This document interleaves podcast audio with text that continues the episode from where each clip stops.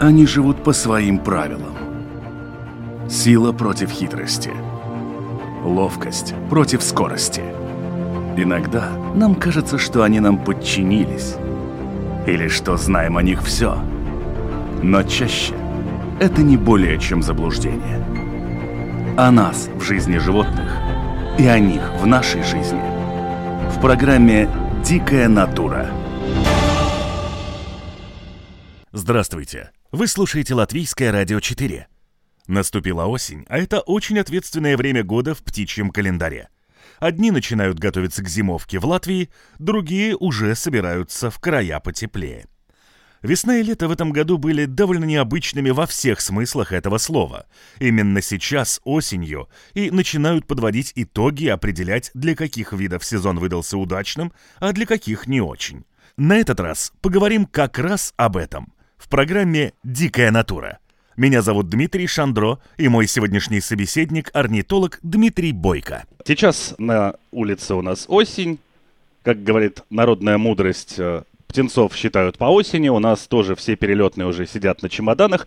И, наверное, пришла пора подвести какие-то итоги. Каким был этот птичий год для Латвии? Ну, этот птичий год, в принципе, для Латвии, ну, был, наверное, все-таки необычным.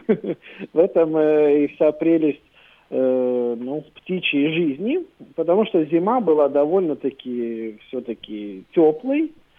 Э, ну, и следовательно, но весной опять были морозы, да, поэтому часть птиц, которые прилетели, чуть-чуть отлетели назад – и, в принципе, я ожидал, что многие виды, сам изучаю лебедей и кликунов, что они начнут э, ну, быстрее гнездиться, потому что не было ни льда, ни снега. Но оказалось это не так. Гнездились они, как и в обычные, скажем так, холодные зимы, когда были, да, и не сели на яйца раньше обычного. И, в принципе, ну, весна тоже не порадовала, потому что была опять-таки необычная был очень э, холодный май, очень горячий, жаркий июнь, то есть это время, когда все птенцы кормят, э, все взрослые птицы кормят всех птенцов, и поэтому, если очень холодная погода, которая не день, не два, а несколько недель, то это, в принципе, проблема, потому что, ну, птенцов-то чем-то надо кормить, и в основном пища это э, насекомые. Но если холодно, насекомых нету, ну и тогда птенцы могут даже погибнуть. Но будут какие-то последствия этого или нет, я не знаю. Э, поживем, увидим. Ну и вот сейчас осенью осенняя миграция. Ну и тогда она покажет, э, кто отгнездился получше, а кто отгнездился похуже. Но пока еще об этом рано говорить, потому что миграция закончится только э, в октябре месяце. А как же она покажет-то? Там толпа одинаковых гусей, которые летят в одном и том же направлении. Э, ну, количество, можно считать количество. Ну, про гусей так меньше, я думаю, ну, виды, которые, скажем, зарянки, лесные заверушки, синицы, ну, вот таких вот видов, тогда можно будет, э, ну, посчитать и посмотреть, больше их мигрируют, чем обычно, меньше, ну, или все-таки в нормальном количестве, тогда, ну, моя теория о том, что погода была неудачная для гнездования, тогда не оправдается. Поэтому э, мы смотрим на весь год как таковой, то есть только на погоду в какой-то месяц, ну, нельзя сказать, это позитивно или негативно на популяции отразилось. Э, что касается водоплавающих птиц, э, поскольку они мне ближе, то все-таки могу сказать, что вот такая холодно-жаркая погода, то есть май-июнь, она отразилась.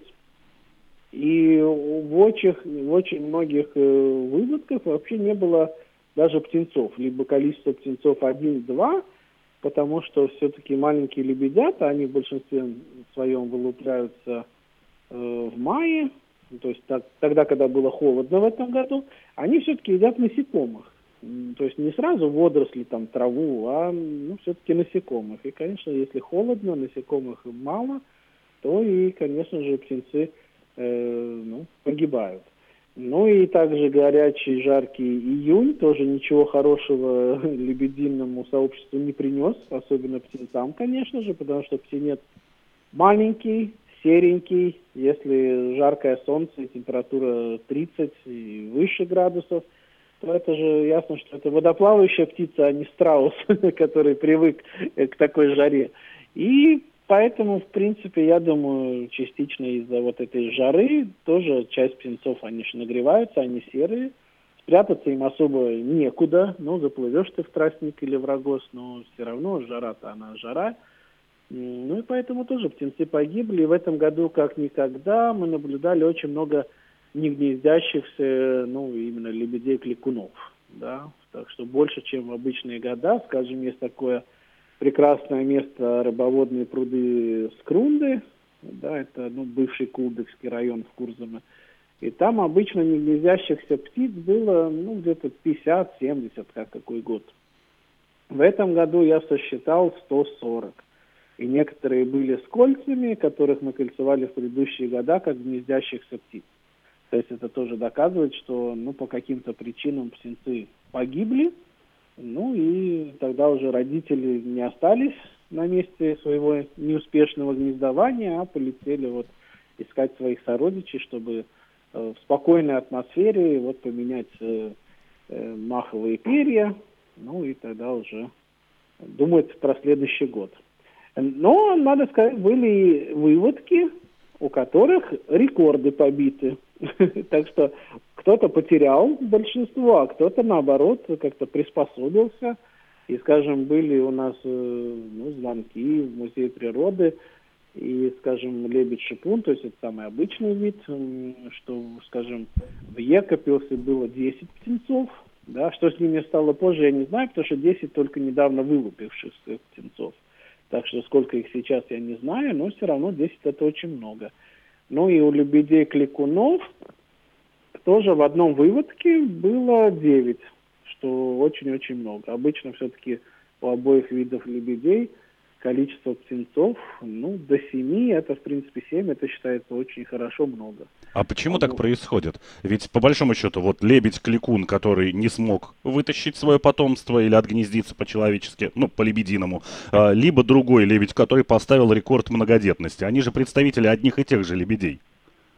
А, ну, лебедь-кликун, лебедь-шипун, у них немножко экология отличается, в принципе. Один более северный вид, это лебедь-кликун, а один более южный, это вот лебедь-шипун, которых все мы хлебом кормим, кого красный клюв с шишкой, который шипит.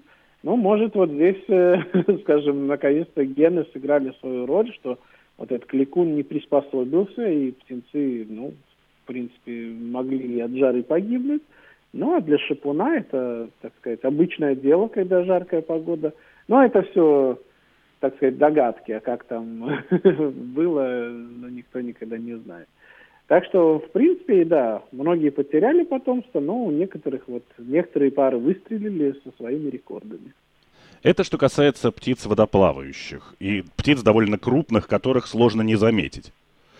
А что касается видов, которые менее заметно живут где-то в лесах, э, я знаю, что за время самоизоляции очень многие люди открыли для себя камеры по наблюдению за хищными птицами и смотрели вот эти большие блокбастеры о том, как птенцы там боролись за выживание в этих гнездах месяцами.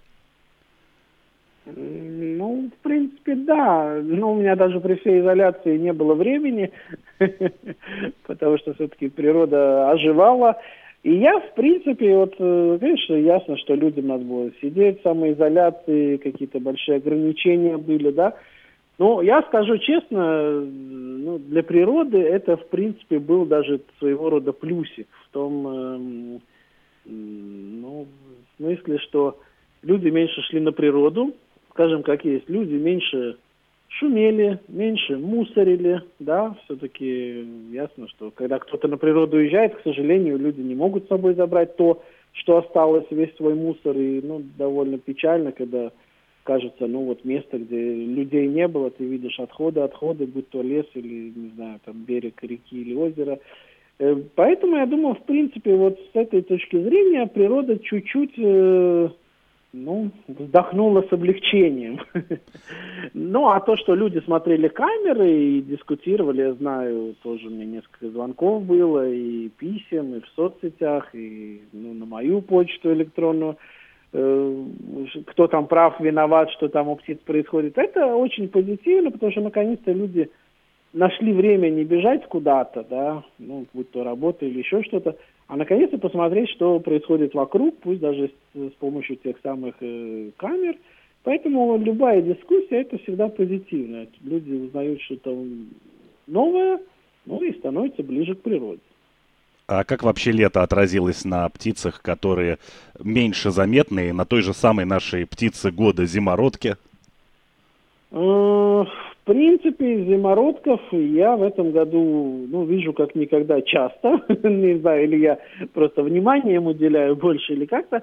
Ну, я, в принципе, не слышал, чтобы зимородки отгнездились как-то плохо, что-то на них бы повлияло, потому что ну, в отличие от птиц, которые питаются только насекомыми, как я говорил, э, май холодный, июнь жаркий, да, э, зимородок питается все-таки в большинстве своем маленькими рыбками. Ну, а маленьких рыбок на маленьких прудах, речушках, ну, где-то всегда можно найти. Поэтому я думаю, что с зимородком никаких проблем. Более того, ну, я вот сейчас осенью отлавливаю мелких воробьиных птиц для кольцевания – в Земгово, да, и э, ну, мои сети расположены, скажем так, в кустах. То есть там поблизости воды никакой нет. Так вот, несколько, ну, можно сказать, дней назад я поймал одного зимородка. То есть ясно, что они где-то даже, где нет воды, летают, ищут, э, скажем, места для пропитания, потому что сейчас уже э, все-таки у них, ну, иммиграция понемножку начинается, да.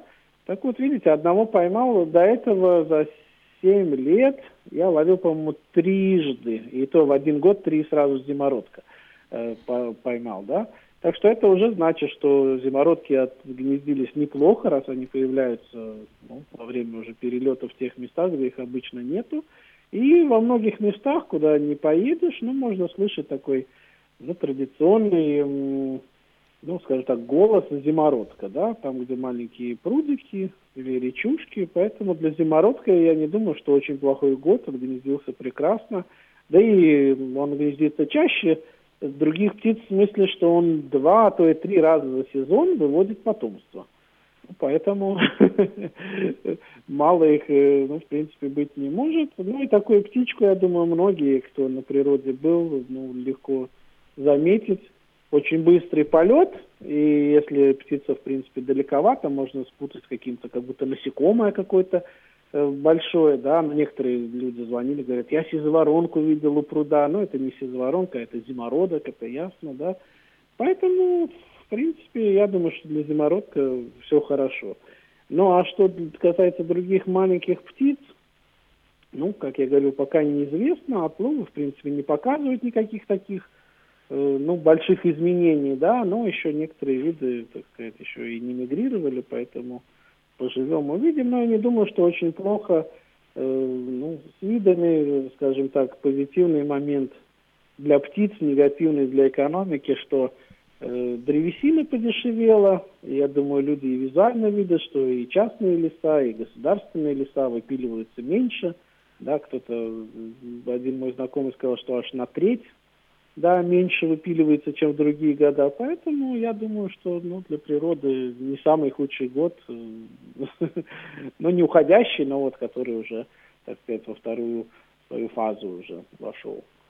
А почему в такое разное время происходит отлов птиц для кольцевания? Ведь они же в спячку не впадают, но какие-то улетают максимум.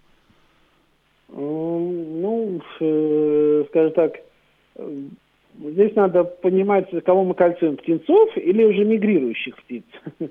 Потому что птенцов, скажем, э, ну, тех же орлов там кольцуют э, в июле в основном, да, ну вот мы лебедей тоже птенцов кольцевали в конце июля, в августе, да, то есть, ну, там надо смотреть, кто отгнездился раньше, позже. А сейчас происходит отлов именно уже летающих, ну, не то что птенцов, а птиц как таковых. То есть они начинают уже, часть уже улетела, часть уже у нас птиц, которых мы видим, да даже те же синицы, это уже не наши птицы, это уже птицы начинают из других регионов э, прилетать. И поэтому есть виды, которые раньше улетают, есть виды, которые позже. И поэтому вот э, сезон отлова, он в принципе начинается для мелких птиц чуть ли в середине августа и продолжается аж до конца октября. И тогда можно наблюдать, что сначала ты отлавливаешь птиц, которые зимуют больше в Африке, Ну и постепенно, постепенно уже те виды, которые будут э, зимовать в других странах Европы.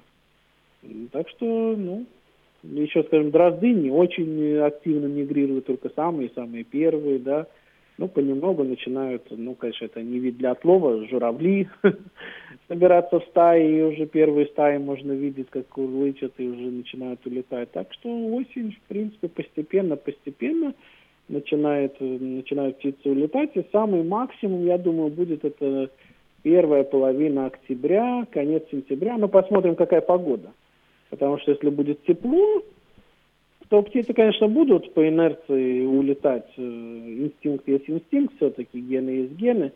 Но, скажем, такие большие птицы, как эти журавли, гуси, лебеди, ну, если будет долго тепло, они не будут стараться быстро от нас улететь, потому что условия будут благоприятные, чтобы здесь кормиться, и поэтому, когда только такие настоящие холода уже наступят, тогда большие птицы – от нас, скажем, последние, которые улетают, да, тогда и улетят. Вы упомянули, что некоторые птицы, прилетев сюда и разочаровавшись э, в устоявшейся погоде, отлетали обратно. Это как? То есть птица летит, например, из Африки сюда, э, таким туристом, видит, что за окном, в общем-то, совсем не те пейзажи, которых хотелось, и летит обратно в Африку? Нет, нет, нет. Это касается тех птиц, потому что первые к нам возвращаются и последние улетают, да, те птицы, которые зимуют в других странах Европы. Э, те птицы, которые зимуют в Африке, они обычно прилетают позже всех и раньше всех, уже, скажем, в августе, да, э, в начале сентября улетают. Нет, нет, что касается, что прилетели, увидели, что здесь неблагоприятные условия, отлетели назад, это касается птиц, которые зимуют в других странах Европы ну, скажем, те же жаворонки, чибисы, ну, даже гуси, да, журавли, то есть они прилетели, предположим, здесь тепло, они нашли себе пропитание, уже некоторые думают о гнездовании, и вдруг там на 2-3 дня, неделю, ну, похолодало, опять минусы, снег, вьюга, ну, тогда эти птицы, в принципе, могут 100, даже больше километров отлететь назад, то есть не обязательно до Литвы, даже могут до Польши, а если и в Польше вдруг зима пришла, вернулась, да, могут и в Германию вернуться. Поэтому иногда бывает, что, э, ну, даже вот с лебедями у нас было, да, мы читаем кольца здесь, приходит холод, и затем, скажем, в Польше, в Германии уже опять кольца тех же особей читают, и затем, когда опять тепло, опять они возвращаются. Так что бывают особи, Э, которые уже прилетели, опять улетели весной и опять вернулись. так что по два раза туда-сюда. Но это происходит в зависимости от погоды, и это такое приспособление ну, для птиц, потому что если бы они здесь остались, то, скорее всего, ну, погибли бы. Так что природа обо всем подумала. А, так скажем, птицы, которые зимуют в Африке, у них поэтому свой график и есть. Они прилетают, когда уже много насекомых, когда уже ну, в основном на растительности уже на деревьях, кустах листья, ну, тогда уже там свой график. Всякое научное сообщество, которое занимается изучением природы, будь то насекомые, будь то растения, будь то животные, очень с большим волнением и трепетом всегда ждет появления каких-то новых видов, которые еще называют инвазивными. Что касается вот орнитологических наблюдений, принес ли этот год к нам что-то новое, что-то, что может нас порадовать или что-то, что может нас начать тревожить? Э, ну, тревожить, я думаю, ничто не может нас, э, потому что, ну, один год это один год, там надо смотреть уже тогда, не знаю, за десятилетие или более длительный срок. В принципе, да, в Латвии два новых вида отмечено. Да, это желтая цапля, э, в Даугавпилсе отметилась летом, и, по-моему, весной или в начале лета короткопалый жаворонок, да, так что, наконец-то, два новых вида, потому что до этого, по-моему, года четыре для Латвии новых видов не отмечалось, да, здесь, наконец-то, орнитологи выстрелили, и два новых вида у нас у нас появилось, и теперь общее количество зарегистрированных в Латвии видов достигло 367, да. Э, ну, это позитивно, конечно же. Ну, а инвазивные виды, в принципе, ну, вот у нас была с коллегами дискуссия, ну, инвазивно это скажем, не наш, но больше мы сошлись на мнении, что это те, кого человек завез, ну, скажем, выпустил, и тогда ну, что-то плохое происходит, вот эти завезенные друзья выталкивают, так сказать, э, ну, местную флору и фауну, да. Но что касается птиц, ну, ничего мы не завезли, скажем, там, с Северной Америки или с Африки или с Азии, да, поэтому это больше касается все-таки э, растений, да, ну, насекомых некоторых, а птиц нет. В принципе, у нас есть два вида, но они не инвазивные, а просто они гости с юга, с Южной Европы, с Западной Европы. Это большая белая цапля и золотистая щурка. Ну, если щурка как э, вошла лет 20 назад, так и особо больше не стало. Ну, а что касается большой белой цапли, в принципе, с каждым годом э, ну, численность растет гнездящихся пар. И я думаю, уже редко кто из радиослушателей спросит, а кто такая большая белая цапля? Я думаю, уже, наверное, большинство жителей Латвии, едя куда-нибудь, да, у различных и маленьких, больших прудов, речушек, канав даже, да, ну, видели такую чисто белую цаплю, да, так вот это вот речь идет о этой большой белой цапле, почему большой есть еще и маленькая, но она у нас редкий залетный вид, тоже с Южной Европы. Так что, ну вот, большая белая цапля становится больше и больше, никто даже не знает, сколько их, но, в принципе, уже несколько сотен пар, а может уже больше тысячи пар. И первая пара была обнаружена в 2001 году, так что, ну, можно сказать, почти 20 лет прошло. Ну и уже с одной пары мы уже отмечаем здесь несколько сотен пар. Но пока не вытесняет нашу серую цаплю, которая наша считается, да. Ну, как будет дальше, поживем увидим. Но пока пропитание имеет для гнездования одному и второму виду хватает.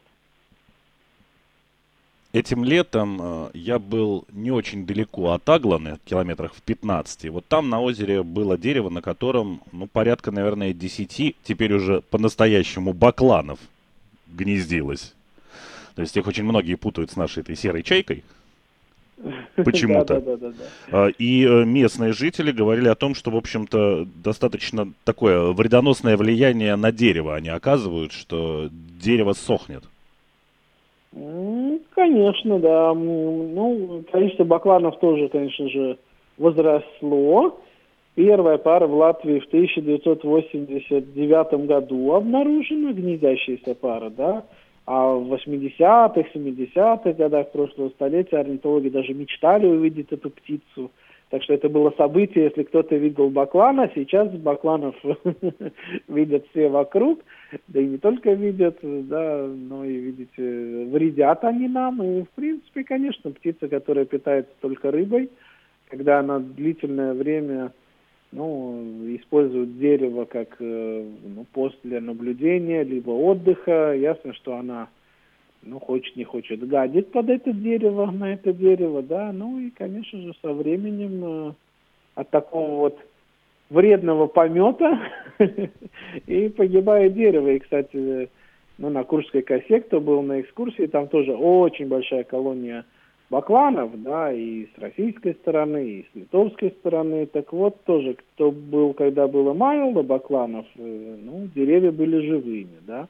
Сейчас, если поехать, то ну, очень много уже мертвых деревьев, потому что птицы там гнездятся, отдыхают, сидят, ну, конечно же, гадят, ну, и тогда деревья не, вырас, ну, не выживают, а погибают. И вот там один раз был, но больше не хочу, даже на Канерском озере, там тоже большая довольно колония бакланов, несколько сотен пар.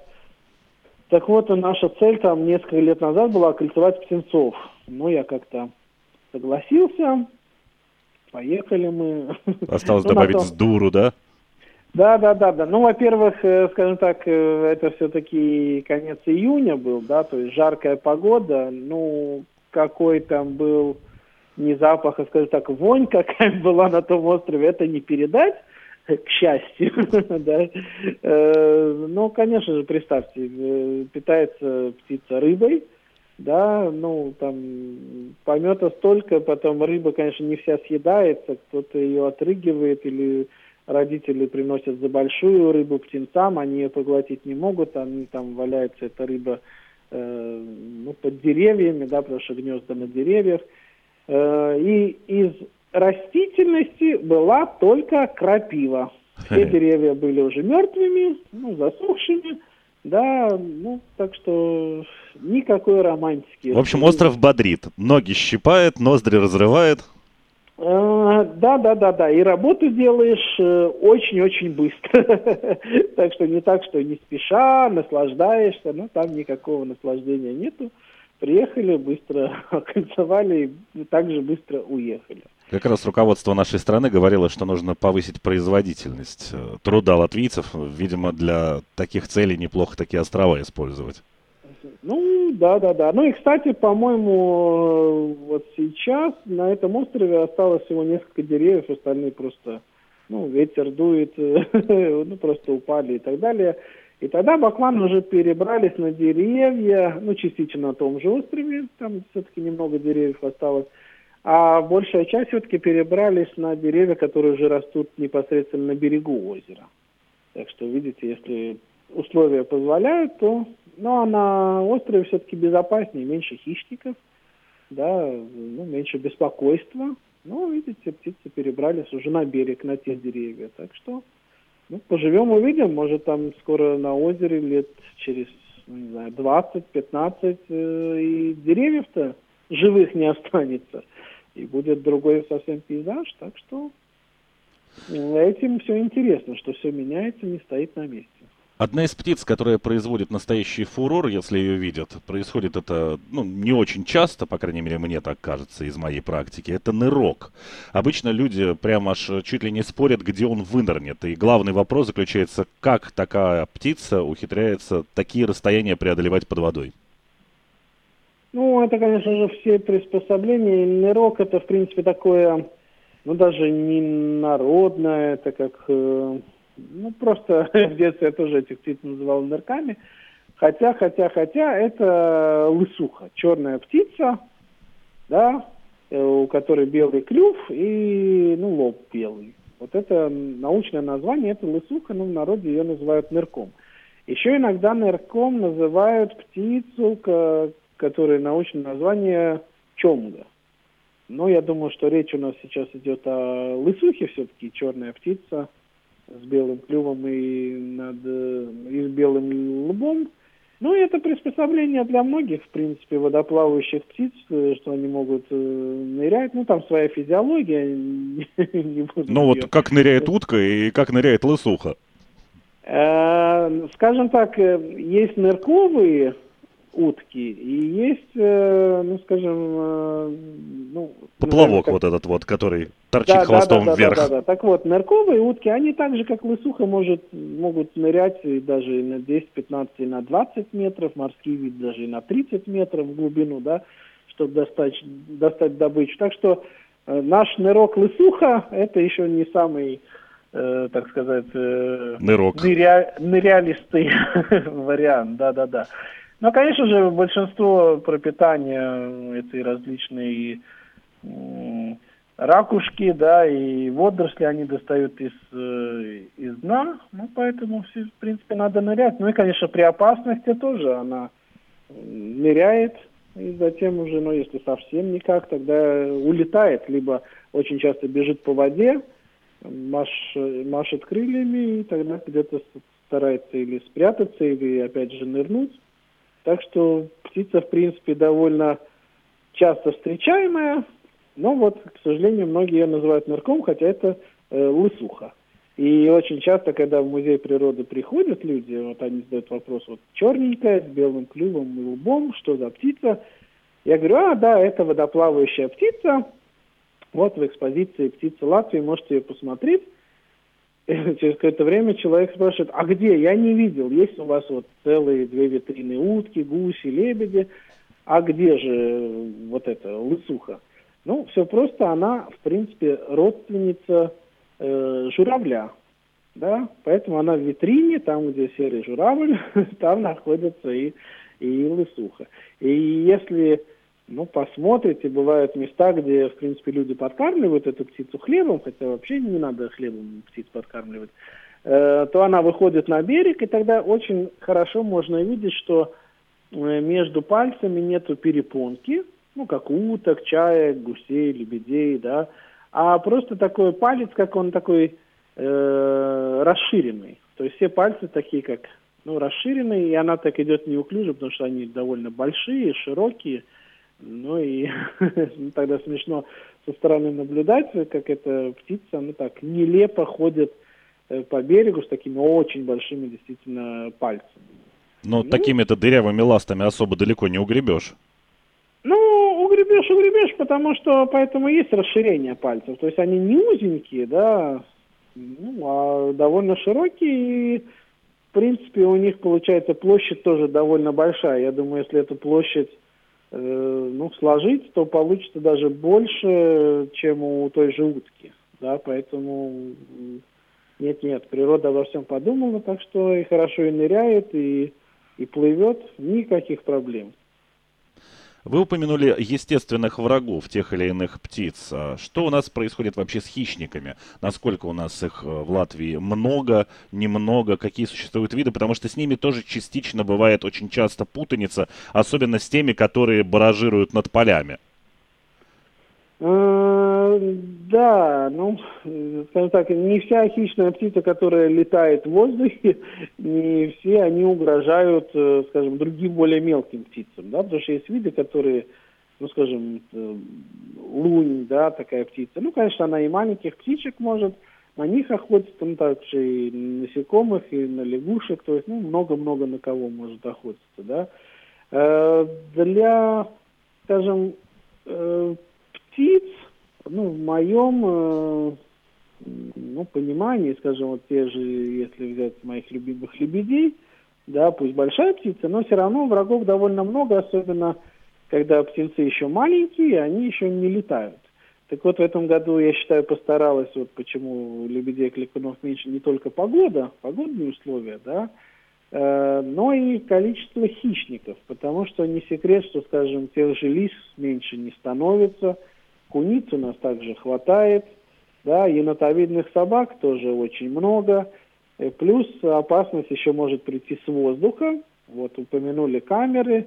Одна из камер была у гнезда орлана белохвоста. Это самый большой наш дневной хищник, да, из, из э, птиц. Так вот, э, даже было заснято, как э, орлан белохвост самец принес своей самке птенца кого бы вы думали, лебедя, кликуна. То есть тот совсем ну, маленький, с два кулака где-то всего размером был. Ну вот, принес и, и его скушали. Самка, ну, конечно, разрывает добычу, и пока птенцы маленькие, да, у всех хищных птиц, она кормит птенцов. Ну, так вот, разорвали и съели бедного лебеденка. Ну, такова жизнь, так что это нормально, всегда будет хищник и всегда будет, э, ну, жертва, скажем так, да. Поэтому, я думаю, прессинг, в принципе, ну, что касается лебедей кликунов, он растет, да, потому что это млекопитающие. Ну и надо сказать, что количество того же орлана белохвоста возрастает, пусть медленно, но растет. И поэтому, да, в принципе, и уток, и лебедят, там, где орланов больше, да, ну, там становится вот, э, скажем так, гнездящиеся ну, пары водоплавающих, особенно птиц, э, страдают. Ну и, конечно же, страдают те, у кого есть рыбоводные пруды, потому что орлан белохвост не только охотится на водоплавающих птиц, ну, в том числе и на чаек, да, но также с удовольствием и на рыбу. Поэтому там, где есть рыба, там тоже опять проблемы, потому что и орлан белохвост позднее прилетает с Африки, зимует в Африке такая прекрасная, красивая птица. Люблю наблюдать, как она за рыбой охотится. Скопа, да, которая тоже питается только рыбой. Э, ну, плюс выдры могут прийти рыбку покушать. Так что кого бы мы не взяли, птиц или рыбу или еще кого-то, всегда найдутся хищники, кто их ест. Ну, а количество, я думаю, енотовидных собак и тех же орланов белохвостов увеличивается, поэтому прессинг, я считаю, это мое мнение, э, что э, увеличивается. Если составить такой небольшой топ из латвийских птиц, какая птица для Латвии считается самый крупный, ну, скажем так, из э, мирных, самый крупный из хищников, ну и также э, какие самые мелкие из этих же двух направлений?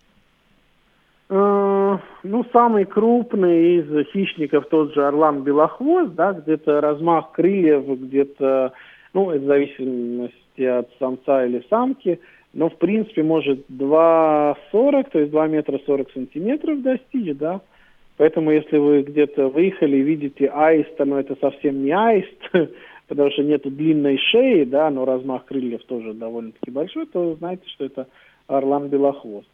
Ну, из мирных птиц самый крупный у нас это лебедь-шипун. У него, в принципе, размах крыльев практически тоже где-то 2,30-2,40. И обычно Э, чтобы не повторяться, то говорят так, что у орлана белохвоста размах крыльев самый большой, а по весу самая большая вообще из латвийских птиц это лебедь-шипун, может до 15 килограммов весит. Ну, орлан белохвост где-то 5-6 килограммов весит, да. Э, и, в принципе, может он и иногда и даже и на аистов поохотиться, если очень захочет кушать, да. Э, ну, самый маленький ну, из мирных птиц, так скажем, э, это королек, маленькая птичка королек. Весит где-то в среднем, то есть есть особи, которые чуть тяжелее, чуть легче, где-то 5 граммов. Как поплавок. Рыболовный. Ну, ну да, да, да, это совсем, э, так сказать, дунул ветер и, и нету королька. Ну, а из хищников, в принципе, это, ну, я так не знаю по видам, кто сколько Э, весит и так далее, но это кто-то из соколов. Да? Есть маленькие сокола, есть также очень часто в городе можно видеть э, ястреб э, перепелятник, да, очень часто, кстати, дежурит у кормушек. И, кстати, а самая маленькая сова – это у нас воробьиный сыч. Она, в принципе, ростом вообще-то, и она будет точно самой маленькой. Это такой воробей, только нос у него крючком. Да, да, да, да. Ну, в принципе, он не воробей, он чуть побольше, где-то скворца, но все равно он очень-очень маленький. Так что, да, из хищных птиц будет вот э, воробьиный сыч самый маленький, орлан белохвост самый большой. Из, скажем, не хищников будет э, королек самый маленький, да, всего 5 граммов. А самый тяжелый, крупный будет лебедь-шипун до 15 килограммов и размах крыльев ну, где-то 2,30-2,40. Хорошо, огромное спасибо, Дмитрий, за ваш рассказ. Я напомню, мы общались о птицах, о том, как прошел этот сезон для обитателей латвийских лесов, полей и небес. А, Дмитрий Бойко, орнитолог э, Латвийского музея природы. А, спасибо еще раз за рассказ. Всего доброго. Нашим слушателям напомню, что программа «Дикая натура» выходит по понедельникам после 10-часового выпуска новостей. Повторы программы вы можете услышать во вторник ночью или в субботу днем. Также архивы всех программ находятся на сайте Латвийского радио 4 в разделе программы «Дикая натура». Ну и видео-версии наших программ вы можете также увидеть на одноименном канале YouTube. Дмитрий, всего доброго доброго, до встречи и удачи вам в вашем нелегком, иногда шумном, иногда даже опасном, как в случае с бакланами деле. Да, спасибо, спасибо, да. До свидания. До свидания. Они живут по своим правилам. Сила против хитрости. Ловкость против скорости. Иногда нам кажется, что они нам подчинились. Или что знаем о них все. Но чаще это не более чем заблуждение. О нас в жизни животных и о них в нашей жизни. В программе «Дикая натура»